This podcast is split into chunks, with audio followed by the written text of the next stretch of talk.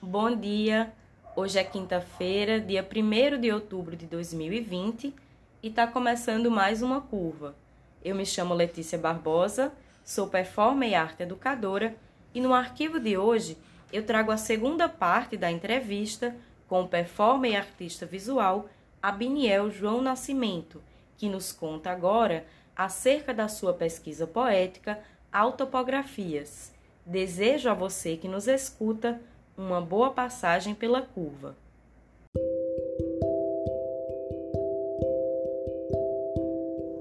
Oi?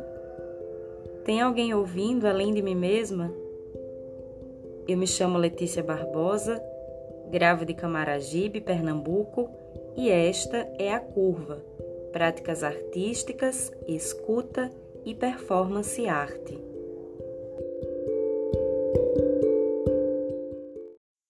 Para Biniel, a memória é um processo mecânico, ainda que naturalizado, e que demanda também uma reinvenção do repertório verbal, usando aqui palavras do artista, que alerta inclusive que o simples lembrar e esquecer não daria conta da complexidade de uma subjetividade violentamente construída.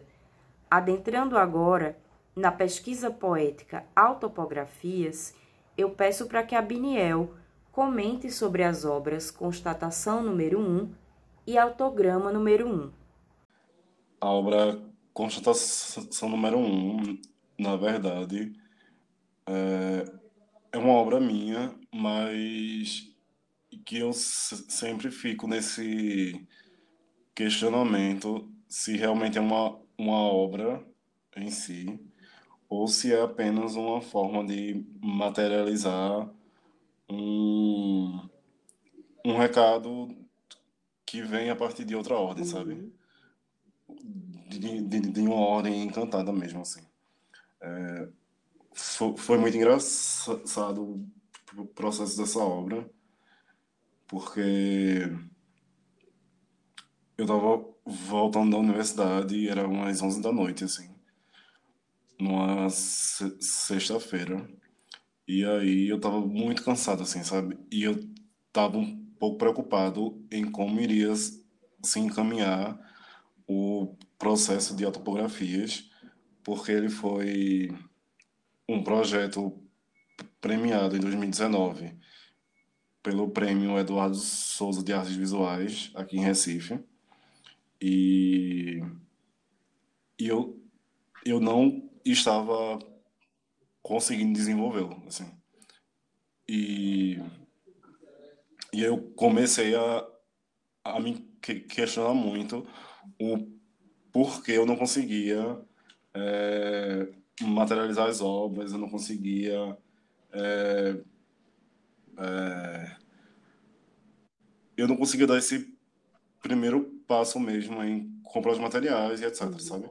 E e eu percebi que isso estava muito ligado com a minha insegurança sobre a minha memória e sobre a minha narrativa. E o quão importante era ou não essa narrativa, sabe? E. Enfim, e aí eu tava no ônibus, assim, é, com a cabeça encostada na janela, bem dramático, mas sendo bem dramático, assim.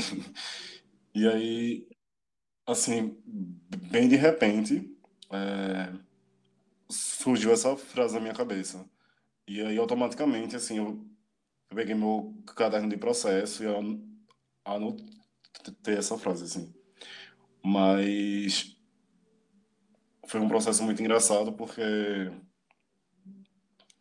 é, na mesma época na terapia que a, a terapia surge na minha vida em paralelo ao à aprovação do pro, projeto no edital. Então, é, o, o Autopografias também tem um viés de autoconhecimento ligado a, a, a terapia psicológica. E aí na terapia eu estava discutindo é muito sobre, sobre o, a, o meu receio e a, a minha negação de uma memória que eu não pudesse é, tocar ou ver ou, ou, ou ter quaisquer vestígios dela, sabe? Principalmente relacionado à minha, à minha bisavó materna, que é do, do, do Dona Severina, que se, se, sempre foi essa referência de mulher indígena na família, né? E que era uma é uma história atravessada por constantes violências. E aí eu tinha muito eu tinha muita dificuldade em me ver nesse lugar de é, me reconhecer a parte dela ou da minha é, bisavó paterna ou do meu avô é, materno, enfim, é, pela pela ausência de arquivo. E aí eu estava trabalhando isso constantemente na terapia e coincidentemente ou não, é, nessa semana eu construí a partir da argila uma imagem que seria a representação de Dona Severina, a minha bisavó. E aí a minha terapia era na quinta-feira e na sexta aconteceu isso, né? Esse a chegada dessa frase na minha cabeça. Então, é, quando essa frase chega na minha cabeça e já chega é muito bem amarrada assim e muito concisa, é, ela não chega apenas a partir de um pensamento qualquer, sabe? Ela chega a partir de uma de uma urgência de se pensar memórias sem arquivo. Então, eu sempre associo essa frase à minha bisavó, porque é, para mim ela que me acalentou nesse momento de é de constante frustração, sabe? E quando eu recebo essa frase assim, eu começo a me a entender que o que eu estou produzindo é, é algo que é difícil mesmo e que a, a dificuldade de iniciar estava atrelado à minha dificuldade de entender a memória para além dos moldes e dos arquivos coloniais, sabe?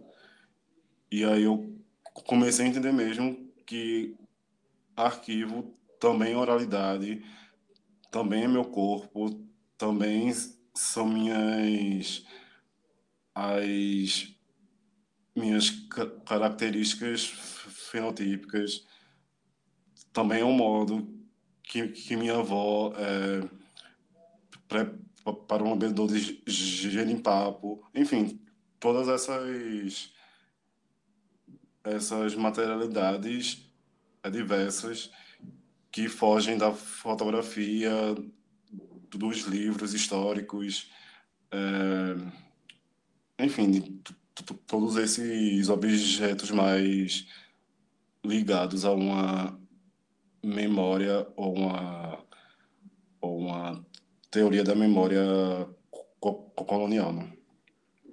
Então, quando essa frase chega, eu já é,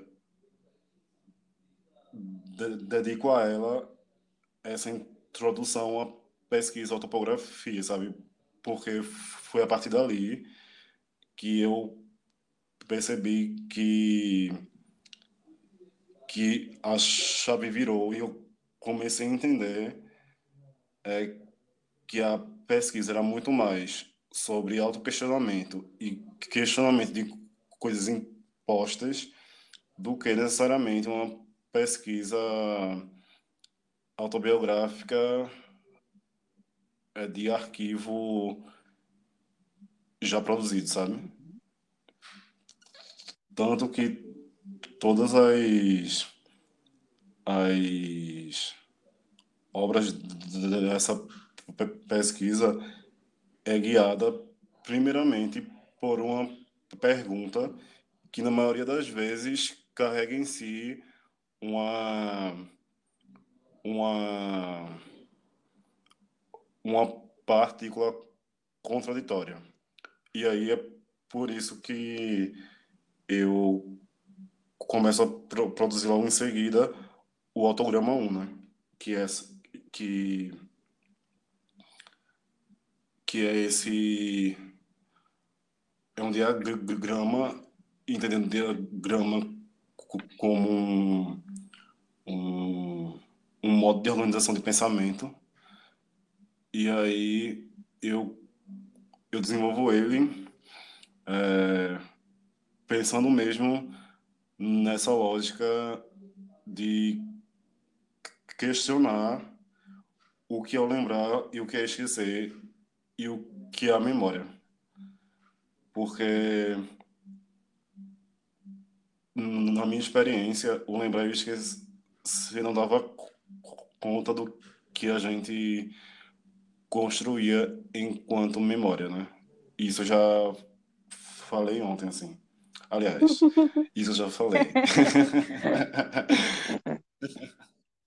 Mas.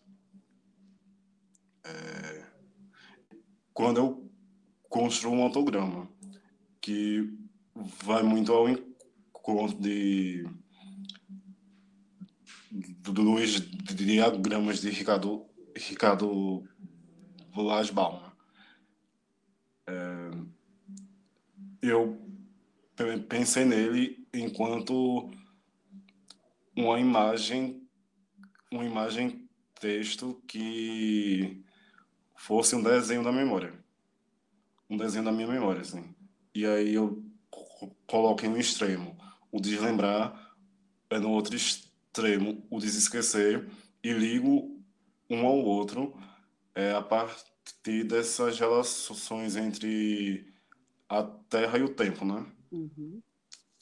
Tanto que eu começo a pensar mesmo sobre como como o tempo, a terra, o corpo são processos indissociáveis. Eu não tenho como separar a terra do corpo e não tem como separar o corpo e a terra do tempo e vice-versa, sabe? Enfim, e aí é, a constatação como esse recado é, precisaria ser materializado.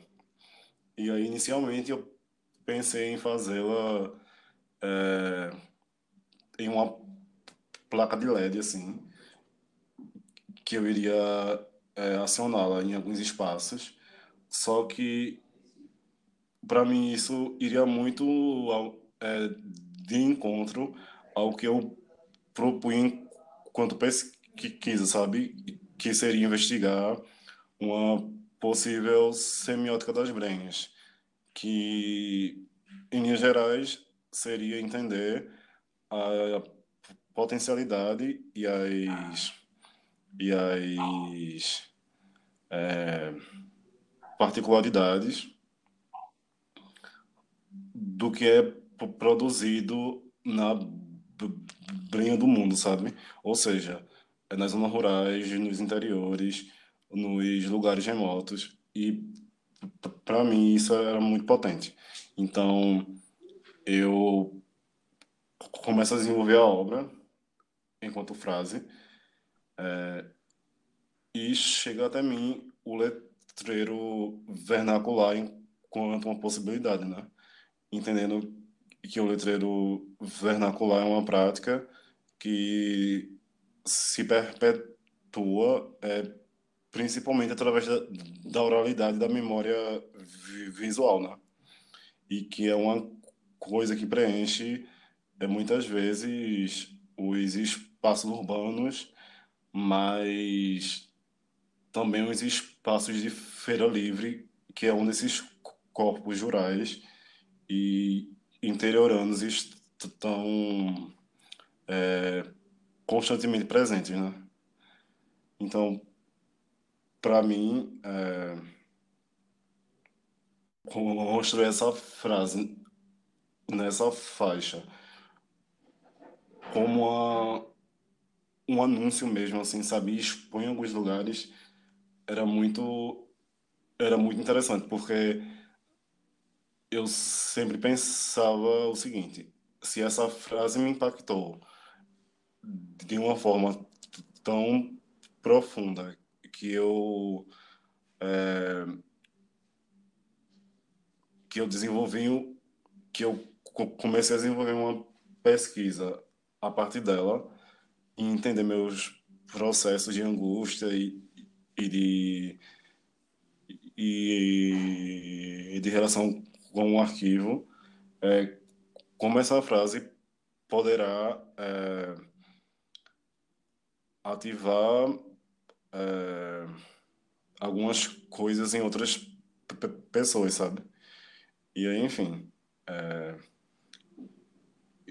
eu expus essa frase pela primeira vez no bairro do Recife, é, é, é, é no Recife Antigo, e foi muito interessante colocá-la é, em uma área de prédios quase inabitáveis, sabe assim, quase sem nenhuma presença de natureza ou de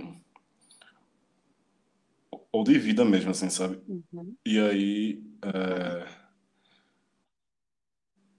ter como contraste é grades, cerca de segurança, é, portas de vidro, concreto, concreto e concreto. Então, foi, foi, foi, muito interessante esse, esse choque estético mesmo, assim, sabe? E aí eu expus ela também em João Pessoa, no Centro Cultural Casa da Pólvora, e expus ela por um mês. E o meu maior medo era que, que ela fosse danificada, assim, ou rasgada e etc. Tanto pela ação do tempo quanto pela ação do vento, né? E, e das pessoas, etc. E aí, passado um mês, eu cheguei lá e ela estava intacta ainda. Então, foi muito significante para mim é, perceber que a faixa era um era um dispositivo que, que era acolhido por outros também, sabe? Para além de mim.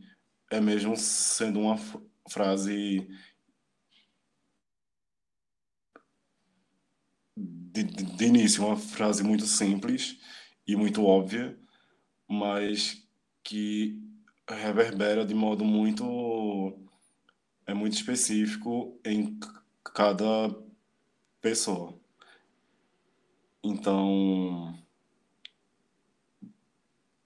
para mim essa obra é, é muito sobre o início de uma narrativa, sabe? O início de uma narrativa onde o eu é menos presente é, é nesse processo todo o eu artista, o eu Abiniel, não é não é o centro nem o, o fundador dessa narrativa, sabe? Mas o eu e a minha mãe, a minha avó e minha bisavó e meus antepassados e os anciãos e os líderes e as líderes que me antecederam estavam ali presente, claro que através do meu corpo, é, mas além do meu corpo também, iniciando uma narrativa que é minha e é nossa, sabe? E nossa no sentido mesmo é minha e sua, minha e de muitas pessoas do interior do estado e, e enfim, de muitas pessoas indígenas que pelo constante processo de violência e catequização e rupturas impostas assim se é, distanciaram ou não são reconhecidos ou não reconhecem em si mesmo essa ancestralidade. É mesmo estando nas práticas, nas, nas formas de se viver e de construir mundo. Então, é, para mim essa obra é assim um marco tanto na minha vida enquanto Abniel João do Nascimento, enquanto na minha obra, enquanto Abniel João Nascimento, sabe?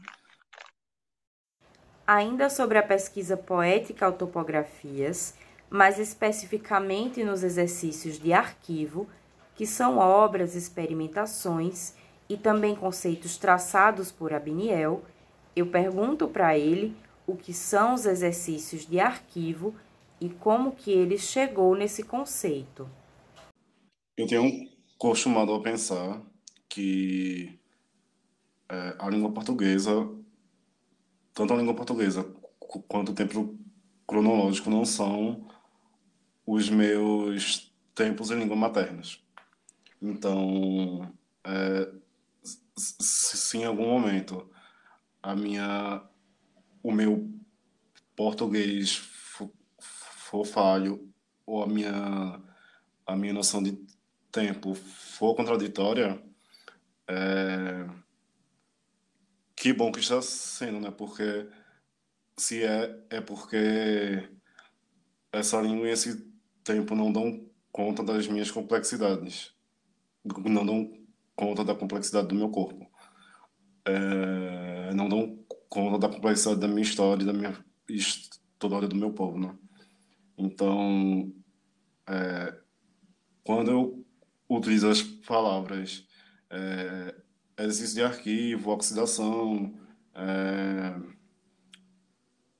até mesmo relacionado ao corpo arquivo, ou nas pesquisas mais antigas, é,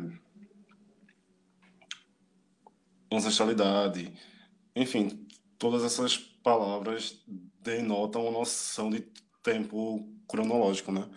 Porque o arquivo só é arquivo no passado. Não tem como você é, pensar no arquivo do futuro, né? É mesmo é, pensando, quem sabe, uma uma enfim, é, é mesmo pensando um objeto é depositado em certo lugar para ser descoberto no futuro, né? Esse arquivo só é importante porque ele marca um tempo no passado. E aí eu venho é, pensado muito que o tempo cronológico é um tempo de morte, né? É um tempo que um tempo utilizado para nos, nos deslocar é, da consciência de quem somos. Então, em exercício de arquivo, eu trago dois é, recortes. É, no, no primeiro exercício de arquivo, eu começo a investigar a violência da memória só mesmo é, aprofundando que eu trago em constatação número um, em autograma número um, é, eu trago uma ilustração a partir de tecidos para entender essa violência da memória, assim, ilustrar mesmo. É, e aí é muito interessante para mim que essa que essa materialização de uma violência surge a partir da costura e do tecido, né? Porque minha mãe até pouco tempo era costureira. Então, é... quando eu, eu pego tecido e começo a costurá-lo independente, assim, pela primeira vez e, e me frustro e arranco a linha e deixo torto e etc. É, é muito sobre entender que a minha memória é, sobre esse algo é diferente da memória da minha mãe sobre esse algo, né? Então, o, o exercício de arquivo é muito disso, assim. É,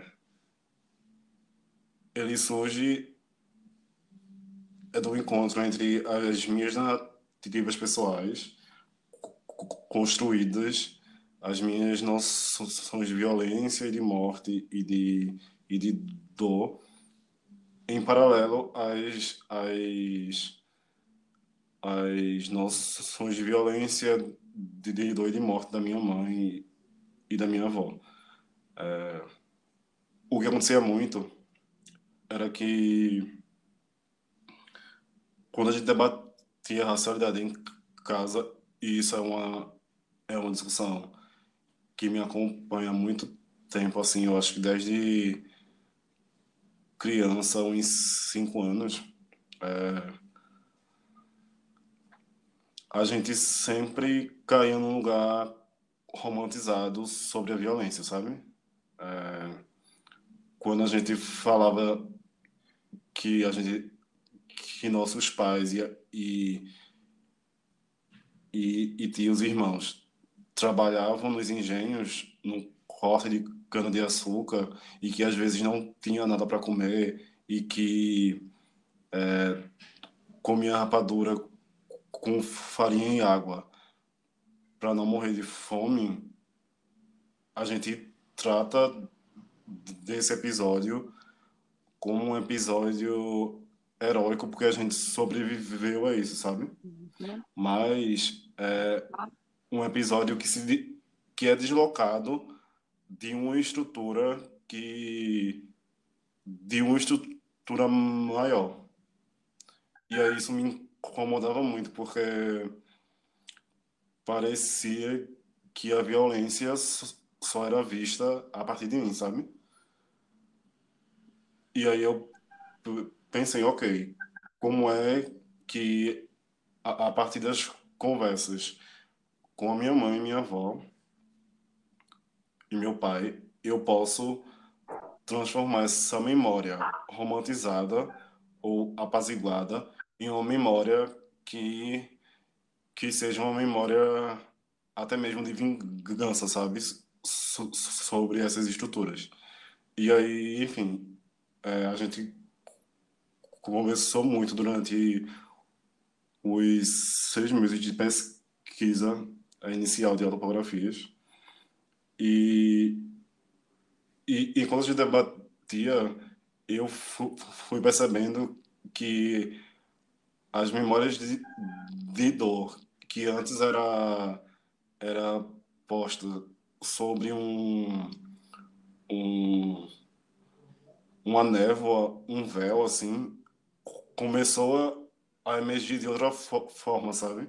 E com outra, é, com outra potencialidade. Então, o exercício de arquivo é, é isso, assim, é contrapor o meu arquivo que eu construí enquanto uma pessoa de 24 anos que não trabalhou em engenho, que trabalha com performance, que está na universidade, que já cursou um outro curso na universidade e que já viajou em vários lugares é, no Brasil. Enfim, esse meu arquivo é contraposto ao arquivo da minha mãe, que é uma mulher trabalhadora rural, costureira, é, que cursou até a quarta série e que sempre esteve nesse local, sabe? Nesse território. E foi tolhida de vivenciar inúmeras experiências por ser mãe, por ser pobre, por morar no zona rural. Então, quando eu contraponho esses dois esses dois arquivos, quando eu exercito esses, esses dois arquivos, é, eu percebo as minhas contradições e eu aprendo com a minha mãe sobre como como construir uma narrativa que não me mate. E ao mesmo tempo eu mostro a ela é, elementos que, que ela não, não tinha percebido até então. Então, é o exercício de arquivo, é primeiramente essa troca, esse jogo mesmo, esse exercício, e em segundo momento é uma ilustração de como esse exercício é, transformou a, o objeto específico que a gente que a gente debatia, né? Que nesse caso foi a memória, que é o, o exercício de arquivo número um. E é uma obra que eu venho desenvolvendo desde 2019 e que hoje em dia está completamente reconfigurada, assim como eu estou completamente reconfigurado. Então é uma obra que que me acompanha, sabe? Uhum. Eu acho que é, ter descoberto algumas coisas, ter, ter firmado meus pés em outra, me ajudou a entender também a, que, que o exercício de arquivo não era um exercício apenas um exercício de arquivo entre a minha mãe. É, o meu exercício de arquivo, aliás, o meu arquivo era também arquivo da minha mãe, e o arquivo da minha mãe também era meu arquivo. E assim como o meu arquivo e o arquivo dela são arquivos de minha avó, assim como o arquivo da minha avó são um arquivo meu e arquivos de minha mãe. Enfim, como é, isso tudo se une é, erroneamente no que a gente denomina de individualidade, né? Ou de, de indivíduo, porque o indivíduo, o indivíduo não é,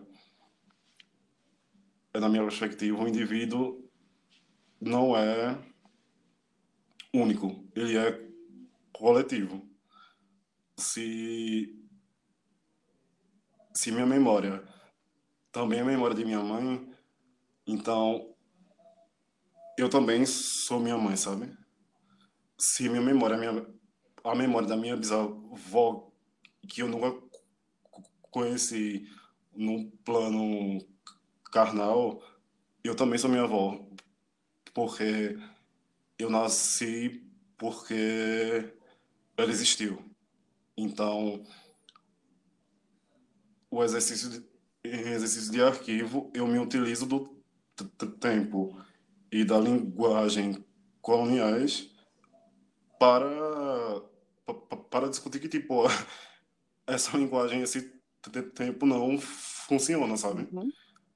não dá conta do que a gente é, do que a gente constrói enquanto coletividade A pesquisa poética Autopografias também conta com três performances: Oxidação 1, Oxidação 2 e Oxidação 3. Nas performances Oxidação 1, por exemplo, Abniel descasca, corta, mistura e serve o alimento no que ele chama por compartilhamento sensorial. Na performance Oxidação 2, por exemplo, ele queima ramos incenso de eucalipto e distribui também copos com porções de extrato de tamarindo às pessoas presentes, no que ele chama por uma ode ao aqui e agora, e busca a compreensão da vitalidade da coisa para além da coisa em correlação aos sentidos, usando palavras de Abiniel. Eu pergunto para ele como que ele tem pensado as relações performer, artista, obra, público dentro do seu trabalho. Eu vou só retomar rapidamente sobre o exercício de arquivo, porque eu não falei do exercício número exercício de arquivo número 2, né? uhum. né? Mas o exercício de arquivo número 2 também é esse essa troca entre indivíduos. E aqui eu falo indivíduos no sentido da linguagem é, posta, né? Uhum. Mas em exercício de arquivo número 2, eu faço o mesmo a mesma manobra que eu faço no 1, um, só que eu coloco em em, em, em a, diálogo ou atrito a noção de racialidade é, é desenvolvida na minha família, que seria uma racialidade cabocla, em contraponto a uma, a uma, a uma noção de racialidade desenvolvida historicamente, assim. Então, eu choco essas duas essas duas esses dois pontos de vista e, e desenvolvo quase que um uma obra enciclopédica enciclopédica sobre o que é um caboclo, né? A partir da história, é, a partir da historiografia oficial do, do Brasil, mas que em certo momento começa a se ressignificar de maneira autônoma entre os povos, assim. Então, é, o exercício arquivo número 2 é a mesma metodologia do exercício arquivo número 1, um, só que são, ele é desenvolvido a partir de grupos distintos. No caso, a minha família e a academia. Pensando a academia enquanto o local onde se desenvolve uma historiografia oficial. É, mas, falando agora das oxidações, é, é bem isso que tu falou, assim, a oxidação para mim surge é, eu estava no Rio São Francisco, né? E também é conhecido como Rio Apará, que é o verdadeiro nome dele, né? Uhum. É na região de Pernambuco. E eu estava lá junto com, com Alisson Nogueira, que é um artista de, grava, de Petrolina. É, e a gente tava lá no, é no Rio Pará. E aí eu comecei a olhar as pedras, né? E as pedras é, possuíam uma tonalidade de, de, de, de, marrom avermelhado muito forte. E aí eu comecei a pensar do porquê as pedras estavam naquela, daquela forma. E aí, e aí eu pensei e concluí que era um processo de oxidação, né? porque se inicialmente a pedra que estava ao redor do rio era marrom, é, marrom mais acastanhado. E as pedras de, dentro do rio ou na sua margem já possuíam é, uma outra saturação. Havia ali um processo de transformação, mesmo que mínimo, né? Então, é, aí eu fui pesquisar e tal, e era a oxidação. E para mim esse conceito faz muito sentido, porque eu encaro a, a oxidação como uma tr tr transformação. É, uma transformação através do tempo. É, e aí sempre me vem um ex exemplo de, de, de uma barra de ferro, né? É tipo, uma barra de ferro parece ser um objeto extremamente rígido, extremamente de difícil, difícil mudança, mas se exposto à ação do, é do vento e da água, que são materialidades, são é, coisas extremamente leves e, e, e fluidas, essa barra de ferro começa a se transformar e ela de barra de ferro começa a ser outra coisa, começa a se transmutar em outra coisa que não a barra de ferro, que se antes ela era poderia servir para alguma coisa, é, hoje oxidada ela não corresponde mais a essa finalidade primeira, né? Então, a minha pesquisa com performance em oxidação vai muito ao encontro da transmutação do tempo mesmo. Falando mesmo em, em na linguagem química, sabe? É, por, por, exemplo, em, em oxidação número 1, um, eu trago, é, como tu falasse, esses alimentos que são frutas e é, folhas que partem de uma memória coletiva é, da minha comunidade, da minha família, mas que quando eu trago essas memórias, essas frutas e essas folhas para um outro contexto e os aciono a, é, a partir do momento que eu corto elas e distribuo, ela aciona em, na maioria das pessoas uma memória uma memória específica que é uma memória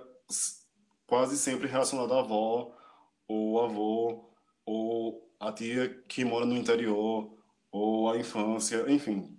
É, e aí, a gente, é, inevitavelmente, eu estou falando de processo químico, né? Porque o cheiro é um processo químico. O, o paladar é um processo químico e também biológico, né? assim como o cheiro.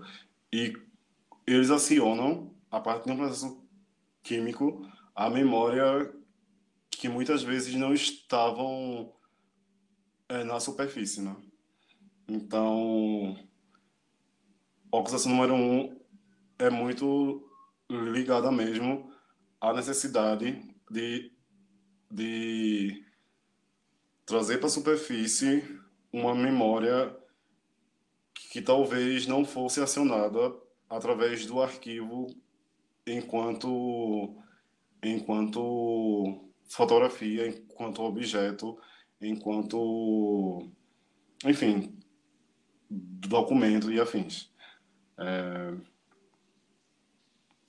E aí isso se repete na obsessão número 2, é, mas na obsessão número 2 eu já começo a pensar não um retorno para uma memória do passado, mas uma necessidade de se entender o aqui e o agora. É... E eu falo isso porque na época que eu estava desenvolvendo essa pesquisa para essa performance, eu comecei a pensar como como meu corpo estava naquele momento, né? E eu estava em sequenciais crise de ansiedade e e ansiedade tem uma relação muito profunda com o medo do futuro, né? Com o medo do que pode acontecer. E eu me apegava muito a uma noção de é de passado enquanto local de possível conforto, sabe? E aí ficava essa dualidade entre a minha ansiedade que me levava para um futuro distópico e uma e uma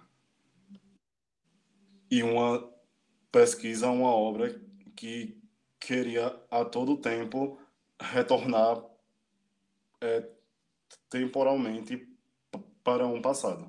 E aí, é, novamente, só pontuando, eu não acredito nesse tempo cronológico, mas eu utilizo nas, nas minhas obras como metodologia para é, destruí-lo mesmo, assim, sabe? Então, é, e como ele é, nos adoece. É, então eu ficava ou no futuro distópico e que me matava, ou eu ficava num passado que que não que me frustrava porque ele não existia da forma que eu ansiava, sabe? Assim, que eu imaginava. Ou seja, o futuro não me pertencia, porque era um futuro de morte, e o passado não me pertencia porque era um, um local onde minha existência não cabia, porque os arquivos não correspondiam é, com a minha existência. Os arquivos, eu digo os arquivos acadêmicos, históricos, historiográficos. Então, para eu chegar nesse local da performance, assim, dizer, ok, é, eu preciso fazer uma ação onde a memória do presente seja importante. Então, eu fui muito intuitivamente pensando em,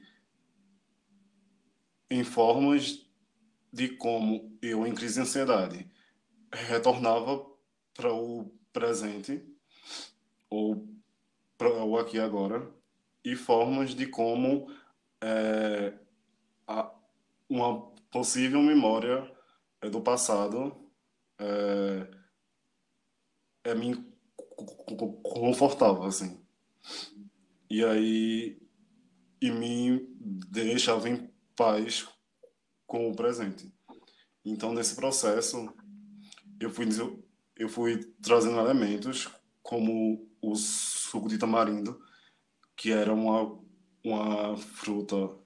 Eu não sei nem se, é uma, se o tamarindo é realmente uma fruta, né? Mas é, era uma, uma fruta, entre aspas, que, que eu gostava muito de, de, é, de catar e comer quando era criança e sempre que eu estava em crise de ansiedade ou, ou nessa eterna nostalgia, eu pegava essa fruta e o azedo dela me trazia para o presente.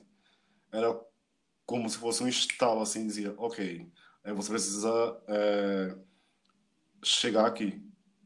Então, eu trago esse extrato de tamarindo como forma de, de, a partir do azedo dele, todo mundo da sala, ou que participou dessa performance, em algum momento, sentir esse desconforto no paladar e perceber que o tempo pre presente estava acontecendo.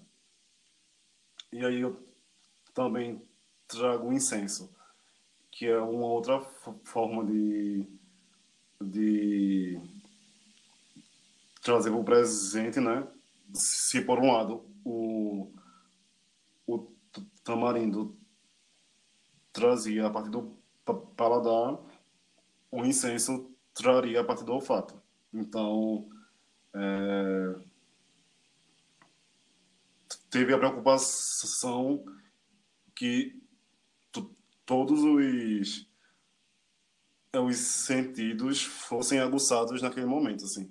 E aí, para a audição, eu chamei é, Marta Supernova, uma artista do Rio de Janeiro, para somar numa, com uma faixa de áudio é, na performance, assim. Então, ao mesmo tempo havia um incenso é, acionando ao, é, o, o olfato, o, o tamarindo acionando o paladar e o áudio de, de Marta Supernova, a faixa de áudio de Marta Supernova, é, acionando a audição. E na faixa de áudio de Marta Supernova havia introdutoriamente uma fala dela é, contando algo, assim. E era algo muito, muito visual também. Então, é, você precisaria se concentrar para entender o que ela estava falando e imaginar as imagens que as palavras dela é, formavam. Então, é, essa performance era isso, assim, era uma necessidade de trazer o público para o momento presente, assim, e muito mais numa, como uma forma de comemorar essa existência no presente também, sabe? Porque é, em oxidação número um, eu fico muito eu fico muito preocupado assim em como as, as frutas e os cheiros acionariam uma memória. Uma memória que está ligada nesse tempo cronológico ao passado.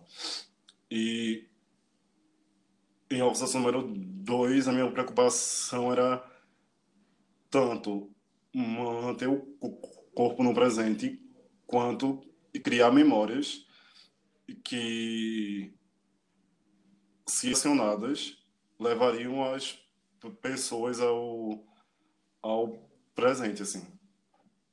Porque era uma metodologia que eu utilizava. Então, é... na primeira, eu acho que parte muito no, do lugar de um de celebração de, de, de uma tradição que a todo custo se, se manteve em mim em outro e, e em observação número dois seria essa a criação de uma nova metodologia ou a criação de novos de novos dispositivos de memória que não é novo porque me acompanha deve ter acompanhado muita gente ali também antes da performance né? então tem toda essa relação conflituosa com o tempo também, assim. É, em obsessão número 3, é, eu continuo a, a pensar o, a audição como possibilidade de memória, como possibilidade de, de, de potencializar um corpo. E aí, para isso, eu retomo uma memória minha, que é a memória do maracatu, né? O maracatu rural. É, que sempre esteve presente na minha infância, assim. Então, eu começo a investigar o chocalho do maracatu como esse dispositivo de, de acionamento de memória e começo a desenvolver a performance a partir dele. E aí eu utilizo inicialmente nessa performance também uma instalação. É, espelhos, é, um colar de chocalhos que eu desenvolvi, utilizo é, melaço de cana-de-açúcar e aí já faz referência à performance de acero, né? o capítulo 1. Utilizo folhas de, de, de ouro que faz referência ao acusação número 2. Enfim, todas essas esses elementos, né? E eu utilizo também como um conteúdo instalativo, um abafador de som. Utilizo um, o livro de processo e utilizo um poema poema visual que é uma manta. Então, inicialmente essa performance e instalação é, foi um é um acolhimento de todas essas essas esses objetos mesmo que surgiram durante o processo e que tinha como objetivo é, tinha como objetivo criar um ambiente performático onde o público, tanto quanto eu, acionássemos esses objetos e, e che chegássemos a um lugar tanto de presença quanto de, de memória, assim.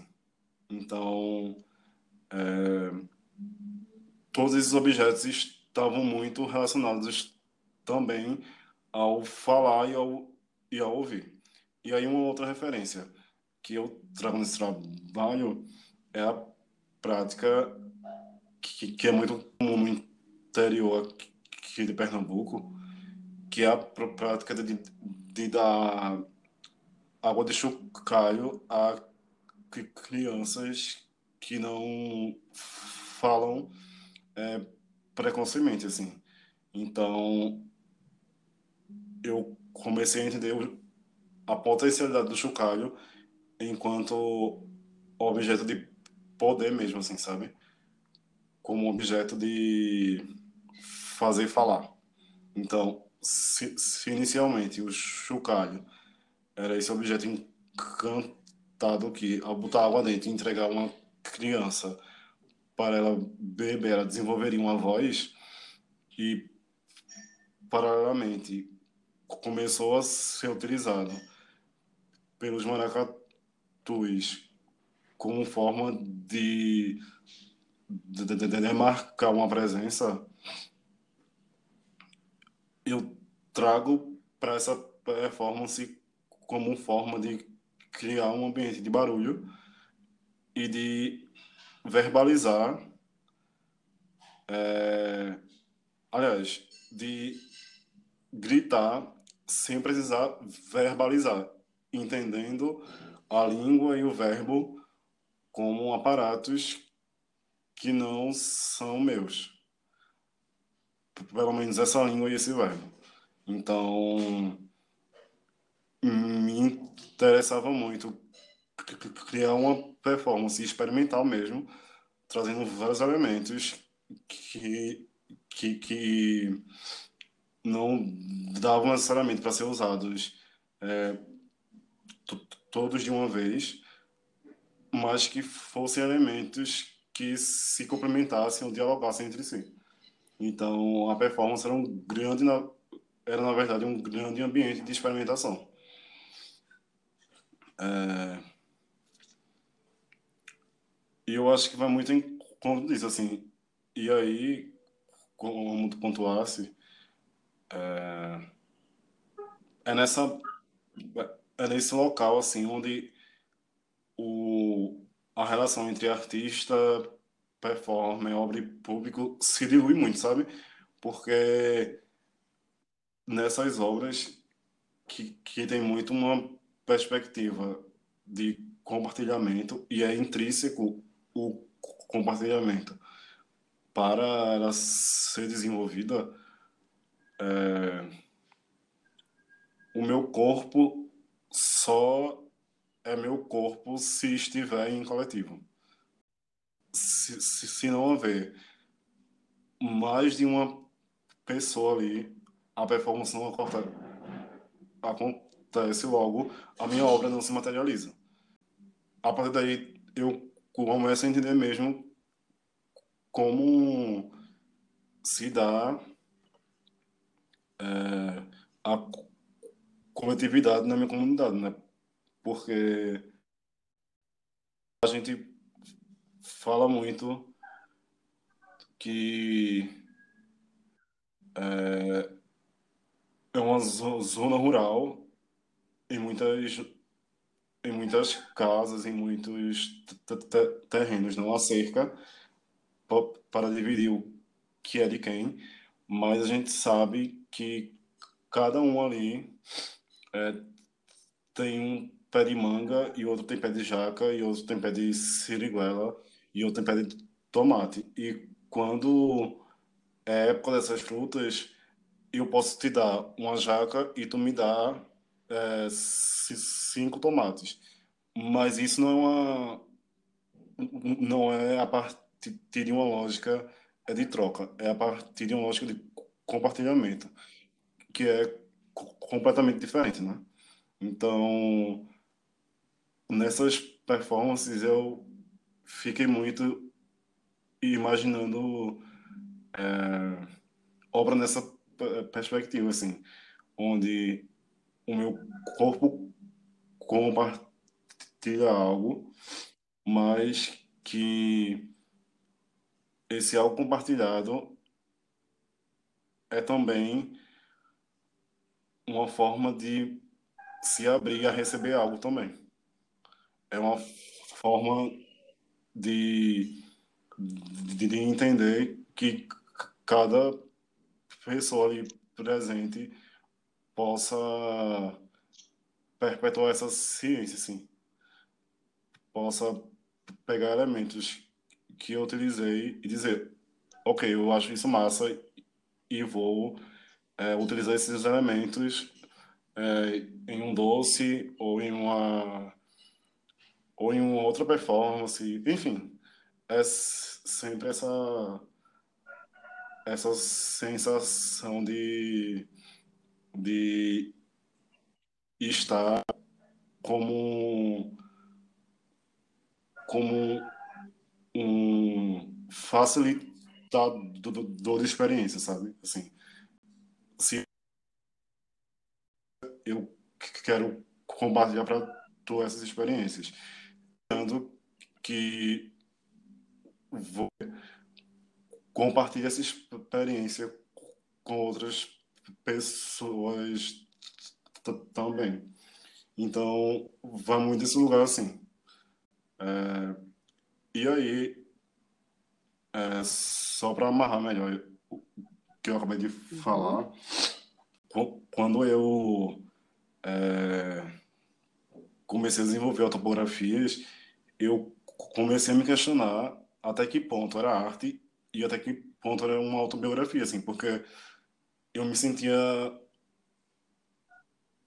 em último caso, um artista, sabe? Porque as transformações que o, o desenvolvimento da pesquisa é, é, configurava era muito mais em mim, no meu, no meu âmbito pessoal, familiar, comunitário, do que necessariamente uma mudança é, na arte, assim, sabe? Ou na ou para o Abiniel é, artista. Não que haja uma separação entre arte e vida, né? E ou a, o Abiniel artista e o Abiniel não artista, mas mas entendendo que que a obra em si era só uma uma forma de arquivar mesmo toda a pesquisa que eu tive. Então, para mim, a pesquisa no, no, processo artístico é muito mais potente em si do que a obra e mesmo em, entendendo a obra como esse disparador, sabe? A entrevista com Abiniel se encaminha para o final, e nesse momento ele conta sobre dois conceitos que ele desenvolve ainda dentro da pesquisa poética autopografias. Esses conceitos são o da semiótica das brenhas e o da visualidade cabocla. É, na minha obra, eu utilizo dois conceitos que partem muito de uma questão formal e estética do meu trabalho. São são dois termos. O primeiro é o semiótica das brenhas, onde eu me proponho a investigar é, através dos objetos e dos e dos elementos que compõem é, a paisagem da minha comunidade. E a partir deles, é, eu tento entender ou tento vislumbrar quais resquícios de, de, de vida, e aí eu falo de vi, vida aqui muito relacionada a uma vida ancestral, uma vida que antecedeu essa esse momento presente, mas que, que está ali é, para além da, do tempo cronológico, em uma presença simultânea através desses objetos, eu me proponho a perceber como essas presenças é, se mantêm presentes através desses objetos que muitas vezes são é, são objetos tão comuns e enraigados no seio da comunidade que é, ele passa despercebido, assim. Mesmo entendendo que ele só seria diferente se a gente conhecesse uma ruptura, né? Então, novamente, o, o tempo cronológico aqui não faz muito sentido. É, então, a semiótica das brenhas é isso, assim, eu parto desse conceito de semiótica, que é muito é, é muito utilizado nas artes visuais, né? na arte contemporânea, e na filosofia para interpretar os objetos, só que eu fa faço um outro recorte nele, porque na minha perspectiva o mesmo objeto pode ser é, interpretado de maneiras diferentes por pessoas diferentes. Então, quando eu falo é no início desse é, podcast que é, eu trago é o açúcar como elemento. E para mim o açúcar é um elemento de violência. E para uma pessoa metropolitana e, e não racializada ou branca é um, um, um objeto é de doçura e de e de e de mesmo de é, de desenvolvimento de um paladar é, leve e, e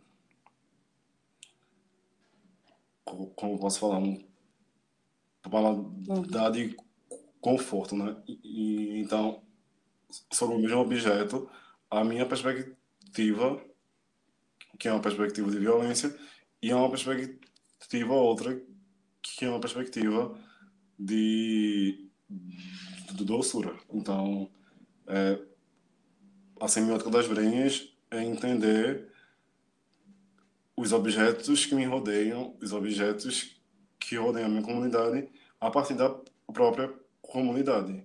E a, a, o, o desenvolvimento de sentido é feito naquele espaço. Então, quando eu utilizo esses elementos, eu, eu tento também é, perpetuar a tradição que, que está contida nesses elementos, né? É, e aí, dentro da semiótica das brenhas, existe é um outro conceito que é a visualidade cabocla, que seria essa visualidade, a composição desses objetos dentro da comunidade, né? Por exemplo, é,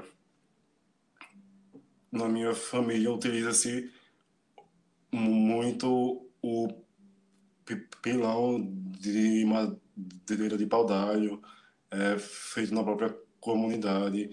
É, utiliza-se muito o balaio de cipó, feito na própria comunidade. É, e utiliza-se também, por exemplo, é milho plantado na própria comunidade.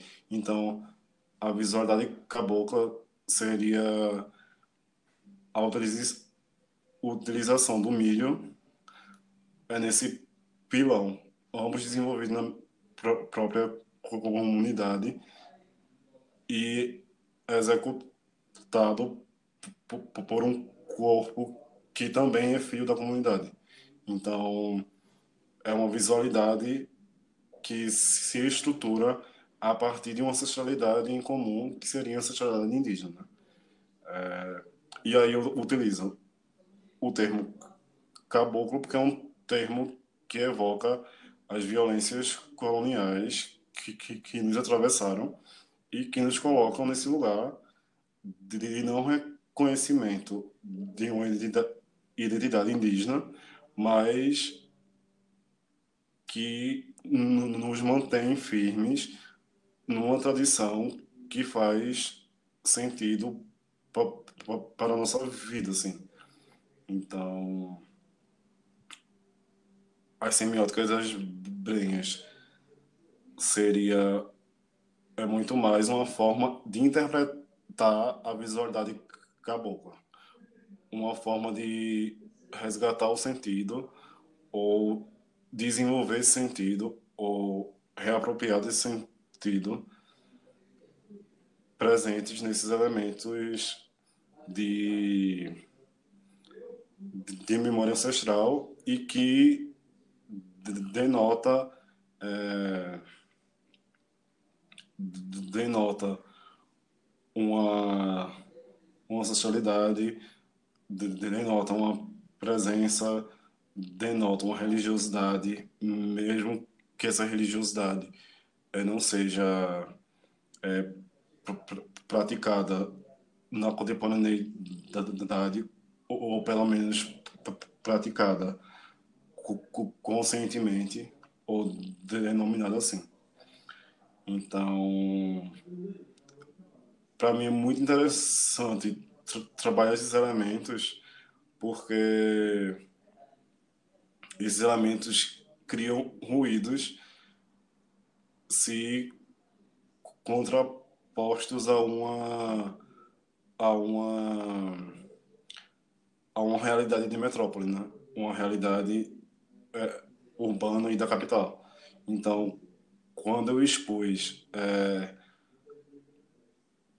como obra instalativa dois duas peles animais é, na parede e que, que criavam um cheiro específico na sala, é óbvio que ali atravessa também uma interpretação sobre a, é, o, a crueldade, crueldade animal e etc.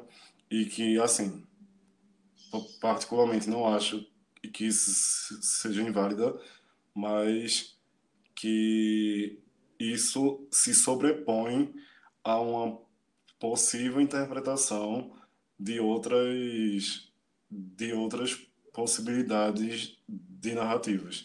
Então, se inicialmente é uma pessoa da metrópole ao se deparar com essa obra, que seria o exercício número 2, ela primeiro vê animais maltratados expostos em uma parede, a minha mãe, é, por exemplo, viu dois animais com peles diferentes e um que tem um nome específico porque é denominado especificamente é, com esse nome, e o outro que tem outro nome específico, porque a partir da cor dele é denominado é, a partir desse nome.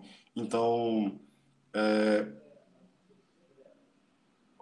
a semiótica das brenhas é, é, é mesmo um exercício de entender que na zona rural, nas comunidades indígenas, nos territórios indígenas, há complexidades que a cidade e a academia e o, a linguagem e o tempo coloniais não dão conta, porque é, porque atravessa muito mais uma uma lógica que não serve ao capital. Então é, é muito potente importante para mim resgatar esse que estão no seio da minha comunidade, porque a minha produção é um exercício de entender, é um exercício de, de expandir, é um exercício é, de produzir arte para e com os meus, sabe? Então, se o, o que eu faço possa não fazer muito sentido para a capital ou para um circuito é muito mais voltado à, à metrópole, etc. E se faz sentido para os meus, é isso que, que me move, é isso que me emociona, sabe? Então, é a semiótica das bens é isso, é criar uma narrativa a partir da cosmologia da minha comunidade, a partir de ir para A. É muito nesse sentido, assim, e entendendo também aqui que esses são termos não acadêmicos, porque eu já citei esses termos algumas vezes e as pessoas ficaram querendo referências e etc. E, e não há referências sobre esses termos porque não é um termo atravessado pela lógica acadêmica e eu nem quero que seja academicizado porque quando eu trago a semiótica e a visualidade eu trago esses termos como formas de profanar esses termos acadêmicos. como forma de, de quebrar a lógica da língua e não dá conta do que a gente é. Então, é sempre é um ataque e um contra-ataque, sabe? Para além de que, para além de que esses são conceitos em desenvolvimento, né? Então, é, inclusive, é desenvolvimento não escrito, mas desenvolvimento oralizado.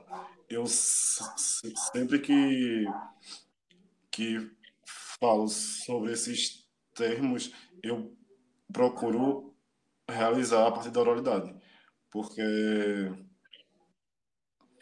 eu gosto que eu fale isso aqui agora e amanhã o meu vizinho pegue esses termos e fale de outra maneira. E quando ele falar é, de outra maneira para a filha dele, por exemplo, ela vai falar de outra maneira para uma colega dela. Então, me interessa muito essas transformações da oralidade, que é criação de mundo, né? Eu não tenho nada escrito sobre ele, não, além das descrições dos meus trabalhos, assim, da minha pesquisa. Então, eu tento não me debruçar academicamente sobre esses termos, porque eu entendo que tanto a academia quanto a metrópole são formas uhum. de colonização. Mesmo que haja que haja esse exercício de decolonizar. Então, para mim, a, decolonização desses termos vai ser a partir do momento em que eu não vou submeter eles a, a, a referências brancas e eurocêntricas. E eu não vou escrever eles so, so, sobre eles. P pelo menos não nesse momento, assim.